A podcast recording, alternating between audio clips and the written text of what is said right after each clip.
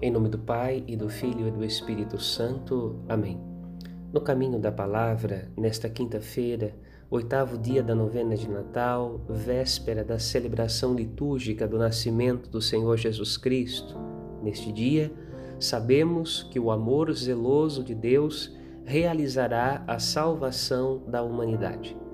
Esta bela notícia nos é comunicada pelo profeta Isaías na primeira leitura. Acabou a guerra entre os homens, abriu-se o templo de Deus, a terra produz seu fruto, a humanidade está preparada para a colheita, abundante colheita do reino dos céus. O amor de Deus realizará a salvação da humanidade para que o ser humano possa alegrar-se na prática do bem, afastando-se do mal, como nos ensina São Paulo na segunda leitura, procurando viver como filhos e filhas de Deus. Jesus nasce em Belém, conforme as Escrituras, na cidade de Davi, mas nasce para além de todas as expectativas salvíficas já anunciadas na história do povo de Deus.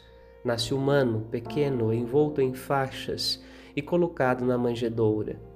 Todas estas palavras carregam o mistério da salvação de Deus.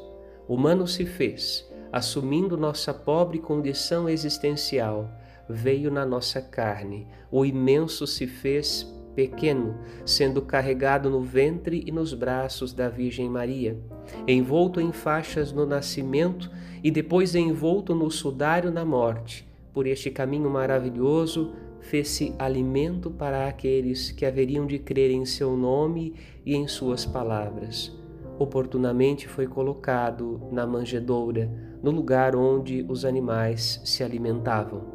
Cada palavra da narrativa que recorda o nascimento de Jesus carrega o sentido da redenção de Deus à humanidade. Sejamos gratos, alegremos-nos. A todos desejo um santo Natal e muita paz. Padre Rodolfo Morbiolo